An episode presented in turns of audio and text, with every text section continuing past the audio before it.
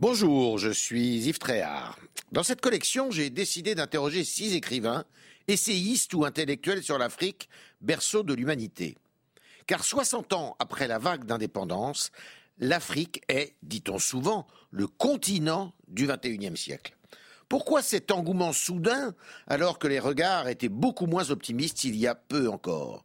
Mes invités se penchent sur les forces et les faiblesses de ce continent pluriel de 30 millions de kilomètres carrés qui comptera 2 milliards d'habitants en 2050.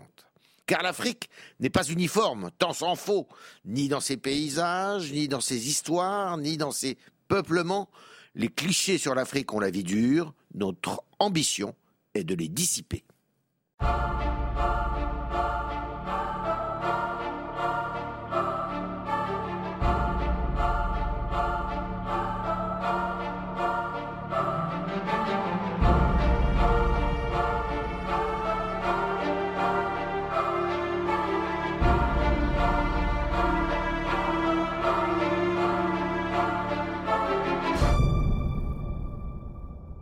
David Diop, est-ce que ce sont les écrivains qui racontent le mieux l'Afrique?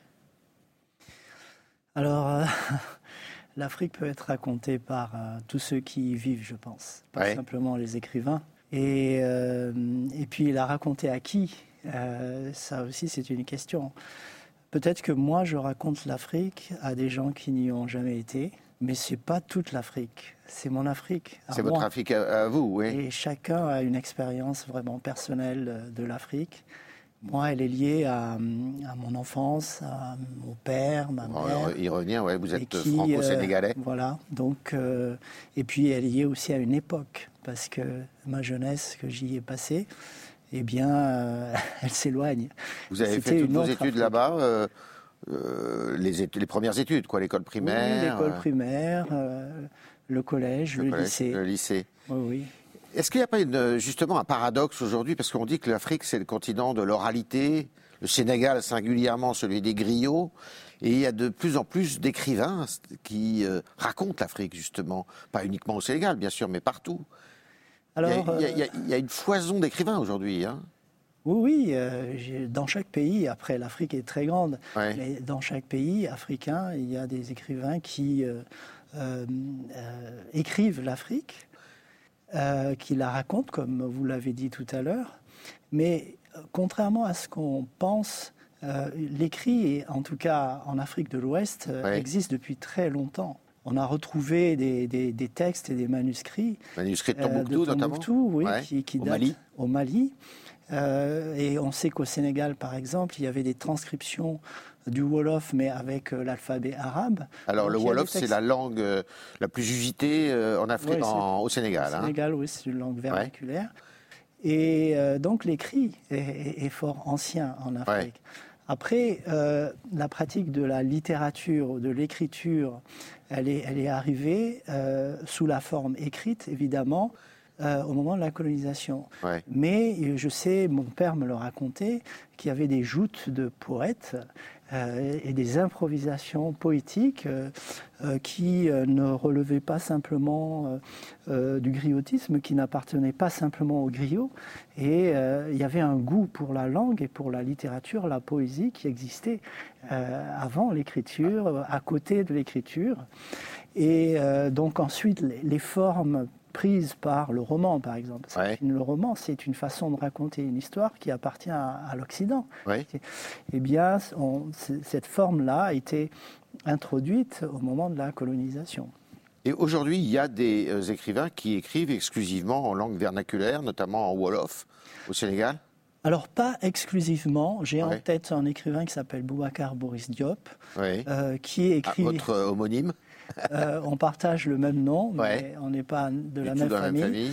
Et lui s'illustre par euh, euh, cette possibilité qu'il s'est donnée à lui-même d'écrire en français. C'est un très bon écrivain en français et d'écrire aussi également en wolof. D'accord. Et il traduit lui-même ses, livres, parfois ses romans, du français en wolof. Alors la forme romanesque, vous dites, c'est le colon qui l'a apportée. Euh, c'est une forme, euh, je dirais, occidentale d'une certaine façon. Vous, c'est votre euh, principale façon de, raconter. Et vous racontez en français. Alors là, vous êtes en langue française. Est-ce que c'est votre univers, la francophonie, vous? Alors, Vous vous en revendiquez ou au contraire, est-ce que c'est quelque chose que eh bien, vous voulez arranger à votre, à votre façon? En fait, la francophonie, c'est une institution. Ma langue maternelle, c'est le français. Ma mère est française. Et ce que je fais avec le français, c'est que j'en fais ma langue d'écrivain.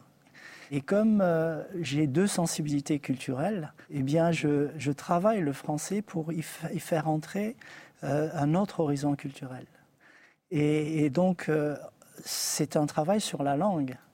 C'est un travail finalement d'enrichissement du français par un contexte, des univers culturels qui sont très différents du, de l'univers culturel des Français de métropole. Mhm. Et ça, je ne l'appelle pas la francophonie. Pour moi, c'est naturel en fait. Euh, c'est ma langue d'écrivain. Il y a un écrivain qui, que vous connaissez qui s'appelle Amadou Kourouma. Amadou et Kourouma, Amadou bien sûr. Kourouma, pour moi. Il est ivoirien, lui. Hein. Lui, il est ivoirien.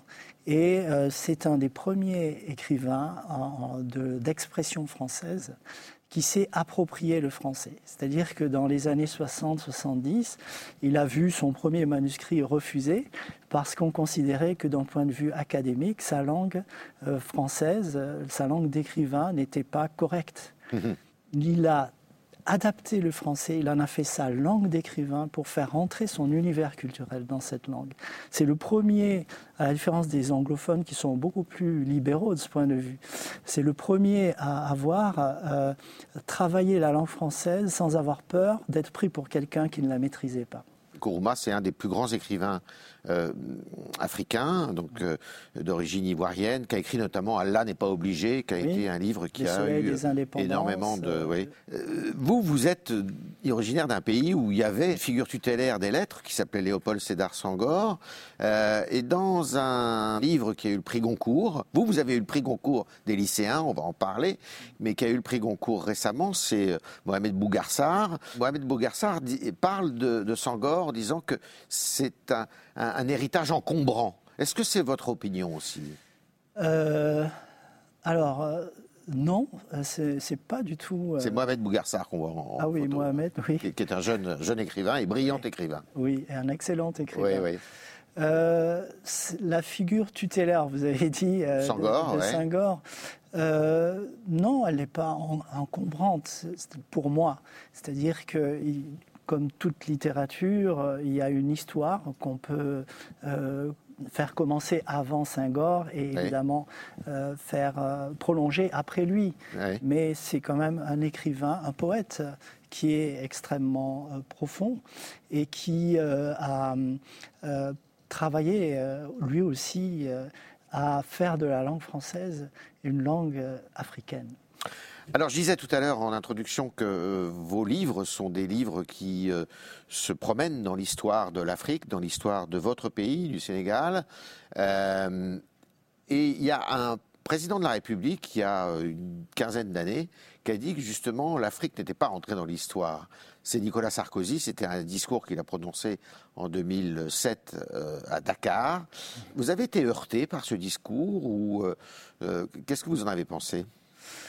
Alors, je suis enseignant de littérature du XVIIIe siècle. À l'université de Pau. À l'université de Pau. Et, je travaille sur des récits de voyage euh, qui ont été écrits par euh, euh, des voyageurs du XVIIe ou XVIIIe siècle français, mais européens. Et c'était une époque où, en effet, on disait que l'histoire n'avait pas d'Afrique. Et donc, quand j'ai entendu ce discours, j'ai cru entendre des choses qui ont été dites il y a très longtemps. Ah, d'accord. Et sur lesquelles. en fait, Nicolas Sarkozy ne fait que répéter ce qui se disait Alors, de la part des explorateurs. Il a été inspiré peut-être par. Euh, son conseiller de l'époque. Henri Guénaud, oui. Oui, mais euh, alors de quelle histoire parle-t-on aussi? Entrer dans l'histoire. L'Afrique a une histoire euh, millénaire. Et euh, donc, je trouvais que c'était extrêmement maladroit. D'ailleurs, à l'université Charles Diop, il y a des universitaires qui assistaient à ce discours et qui, ayant entendu euh, ces phrases, se sont levés et ont quitté, la, salle. Alors, vous, vous avez eu, euh, je le disais tout à l'heure, le prix Goncourt des lycéens. C'était en 2018. avec un livre qui a un titre magnifique. Vous avez le don des titres d'ailleurs, Frères d'âme. Hein, et c'est une plongée dans l'univers des tirailleurs sénégalais. Et alors, ce que je crois savoir, c'est que, en fait, c'est pas euh, la rencontre de tirailleurs sénégalais qui vous a inspiré ce livre. Pas du tout. C'est euh, votre arrière-grand-père maternel qui, lui, est landais et qui avait fait la guerre de 14-18. Oui, oui, oui. Alors, je ne l'ai pas compris euh, immédiatement. C'est-à-dire que euh, après la parution de Frères d'âme, j'ai eu à répondre à, des interviews comme aujourd'hui. Et petit à petit, je me suis rendu compte qu'il fallait que je réfléchisse sur les raisons pour lesquelles j'avais choisi d'écrire un livre mettant en scène un combattant euh, de la Première Guerre mondiale. Et je me suis rappelé que ma mère disait que mon arrière-grand-père, donc était landais, euh, eh bien, euh, était parti à la guerre et était revenu, euh, avait été blessé assez gravement parce qu'il a été gazé à l'hypérite et n'avait jamais rien dit sur ce qu'il avait vécu. Et je pense que je me suis intéressé à cette Première Guerre mondiale grâce ou à cause de lui. Mmh. Et quand j'ai pensé écrire un roman mettant en scène un tirailleur sénégalais, en fait, dans le fond, peut-être j'essayais de combler ce silence. Hmm. Et je me suis demandé depuis s'il avait rencontré des tirailleurs sénégalais, c'est tout à fait possible. Mais comme j'ai deux sensibilités culturelles, il y a eu un pont qui s'est fait entre cet homme-là et euh, ce tirailleur sénégalais de fiction que j'ai inventé. Alors il faut le dire, c'est un, livre absolument euh, terrible, tragique. Euh, un des deux tirailleurs sénégalais dont vous parlez, qui est qui défouraille, comme on dirait aujourd'hui.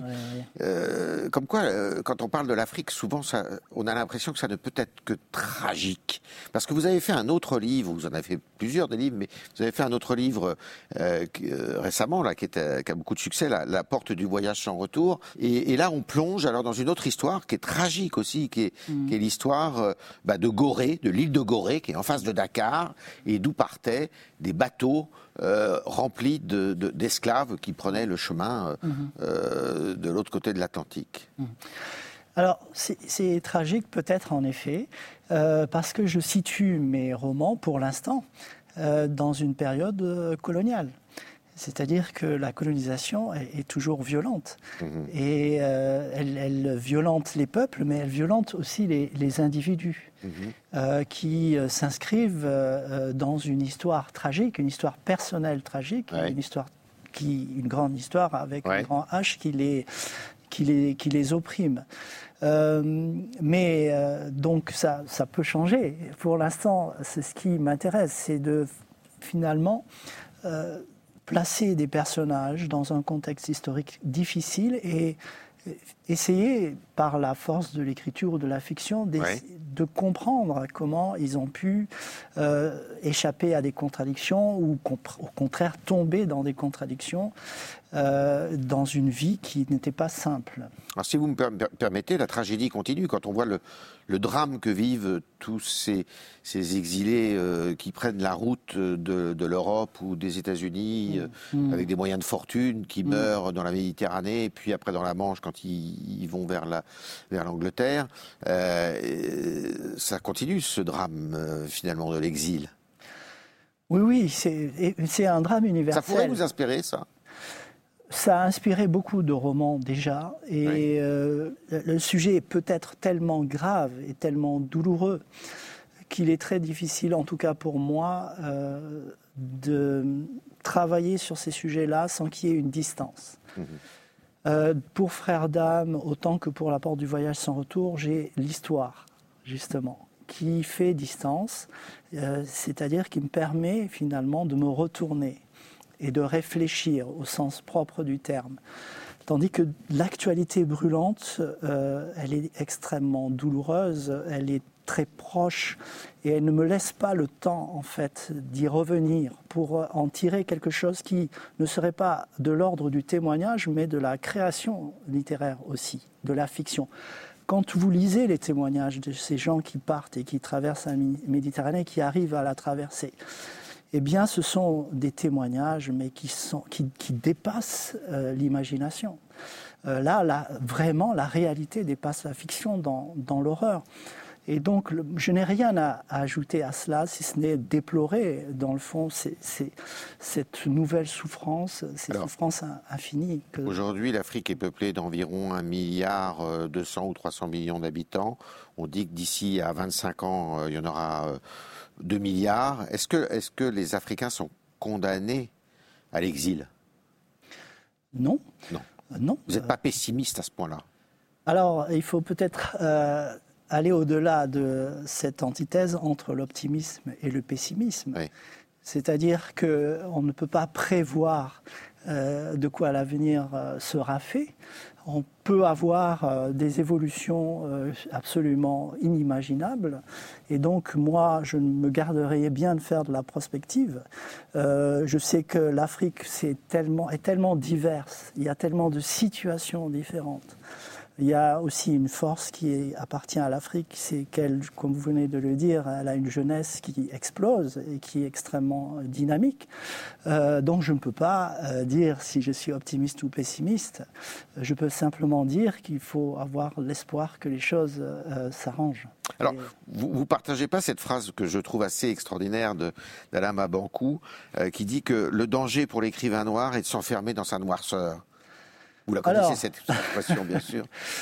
Oui, alors, c'est peut-être un danger, mais c'est-à-dire que euh, pour ressentir ou avoir le sentiment qu'il y a danger, il faut euh, affronter ce danger ou le rencontrer. Moi, je n'ai pas l'impression euh, de devoir éviter des écueils, dans le fond. Je me sens très tranquille par rapport à l'écriture, très tranquille par rapport au choix que je pourrais faire. Je ne suis pas dans une démarche où je serais aliéné par mes sujets. Parce que euh, Mabankou dit aussi il faut en finir avec les sanglots de l'homme noir, comme Bruckner disait les sanglots de l'homme blanc. Euh, vous êtes d'accord avec ça? Il faut ben, cette espèce de plainte. Dans mes romans, en tout cas, mes personnages ne se plaignent pas. Hmm. Euh, ils, vivent leur vie fictive, en fait. Euh, et ce qui, moi, m'intéresse, en tout cas dans ma façon d'aborder la littérature, c'est, euh, dans le fond, de donner des éléments au lecteur pour qu'il se fasse, à partir de sa propre imagination, une idée du monde dans lequel je veux le plonger. C'est ça. J'ai pas de message particulier. Vous n'êtes pas un romancier engagé, vous n'avez pas de message à faire passer euh, Non, euh, si ce n'est pour déplorer, comme beaucoup d'autres, euh, comme on le disait tout à l'heure, par exemple, le drame que vivent ces, ces migrants qui traversent la Méditerranée centrale et au sujet desquels on m'a demandé de faire un article dans le New York Times ou dans Le Monde. Là, je me suis senti obligé, d'une certaine façon, de témoigner euh, de ce que cette situation était horrible. Mhm. Mais euh, la littérature, pour moi, elle, elle, a, elle a, plusieurs façons peut-être d'aborder des thématiques universelles, pas nécessairement africaines d'ailleurs, euh, qui peuvent toucher le lecteur, l'émouvoir, sans qu'il soit dit qu'il faille faire du didactisme et un enseignement qui serait euh, asséné comme cela au lecteur. Voltaire dit dans son dictionnaire philosophique que selon lui, les livres les plus utiles sont ceux dont les lecteurs font eux-mêmes la moitié. c'est très joli ça. Et, donc, vous avez beaucoup de distance par rapport euh, au wokisme, à la cancel culture. C'est pas votre, c'est pas du tout votre sujet, ça. Vous condamnez ça, d'ailleurs, cette remise en question de l'histoire. Alors, moi, euh, je condamne ce que je connais. C'est-à-dire que je ne sais pas exactement ce qu'est le wokisme. Euh, j'entends de ci, de là qu'il y a beaucoup de définitions qui sont données. Euh, ce que je trouve euh, quand même appréciable, peut-être, dans ce qu'on appelle le wokisme, mais qui peut-être s'appelait autrement avant, et c'est cette capacité qu'on peut s'offrir à soi-même de réfléchir sur ce qui est présenté comme étant dogmatique, c'est-à-dire une représentation, on va dire, de l'histoire du monde, euh, qui peut en effet être construite en Europe et peut-être déconstruite ailleurs. Il y a un penseur qui est vraiment très important en France, qui est Michel Foucault, qui a construit des outils d'analyse. Euh, de certaines périodes de l'histoire des idées, et notamment le régime de véridiction. Il, explique que chaque période historique en Europe euh, eh bien, se construit un régime de pensée dans lequel on admet à un moment donné que telle chose est vraie et que telle chose est fausse. Et j'aime beaucoup cette euh, façon d'aborder les moments de l'histoire. Euh, il est possible qu'en ce moment, eh bien, on change de régime de véridiction par rapport à des choses qu'on pensait. Vous appelez ça comme ça la véridiction Voilà, véridiction, un régime de véridiction. Alors, vous êtes métisse puisque votre mère donc est française, votre père est sénégalais.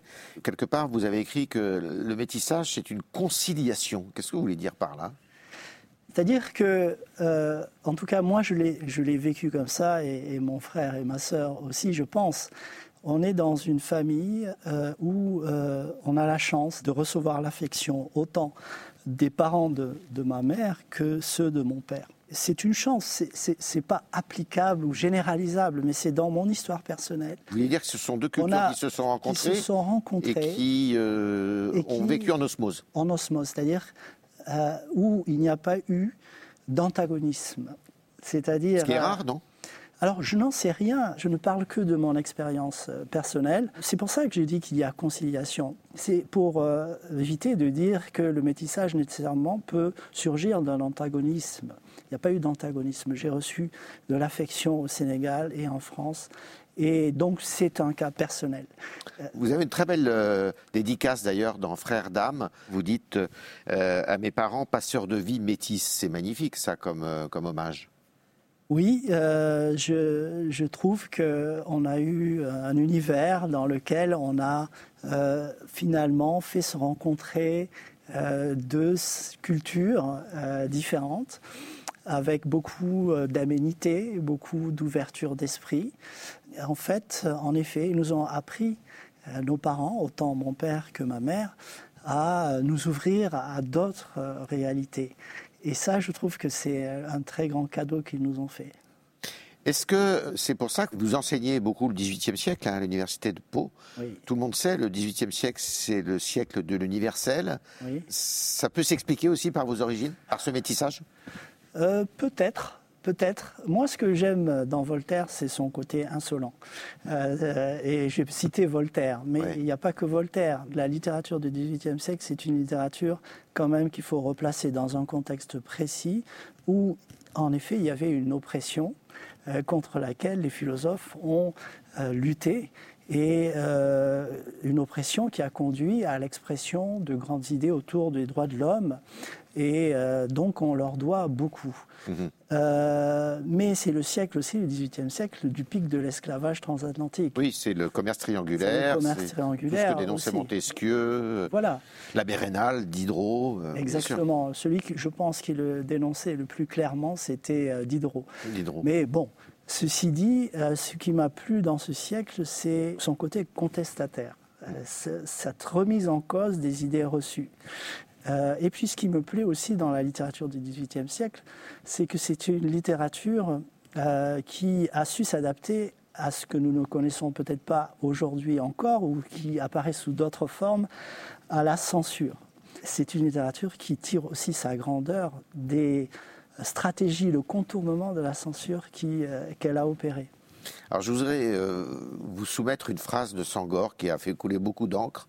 L'émotion est nègre, euh, et la, la, raison euh, est Hélène. Qu'est-ce que vous en pensez? Hélène est, grec, puisqu'il était euh, passionné de, langues anciennes. Oui, oui. Alors c'est une phrase qui a suscité évidemment beaucoup de réactions, parce que ça, elle était considérée, et puis on peut le dire d'une certaine manière à juste titre, hein, comme étant un peu une caricature de la négritude par rapport à euh, l'énigité ou, le monde gréco-romain.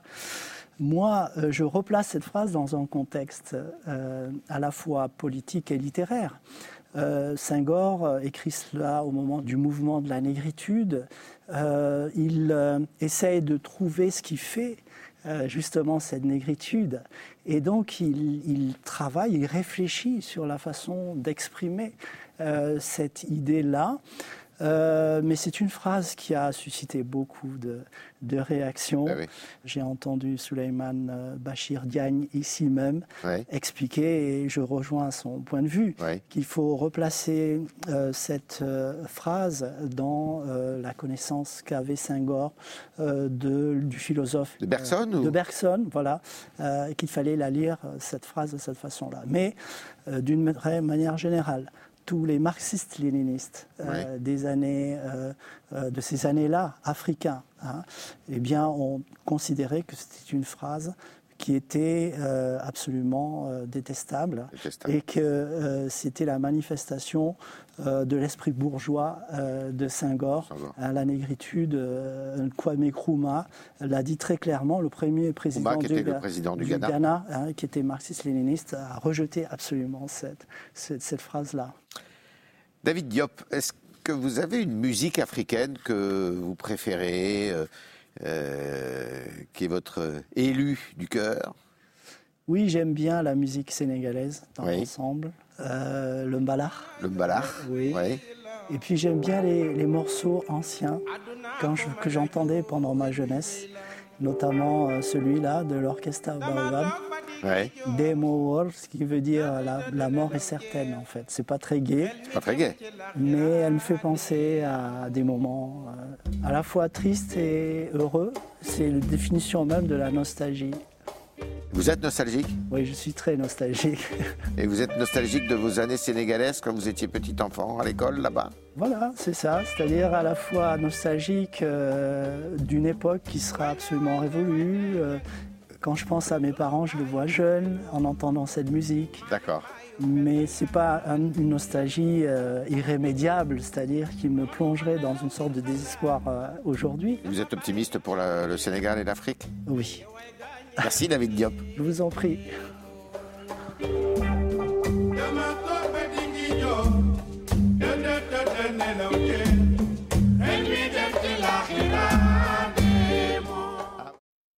D'écouter un podcast de la chaîne LCP.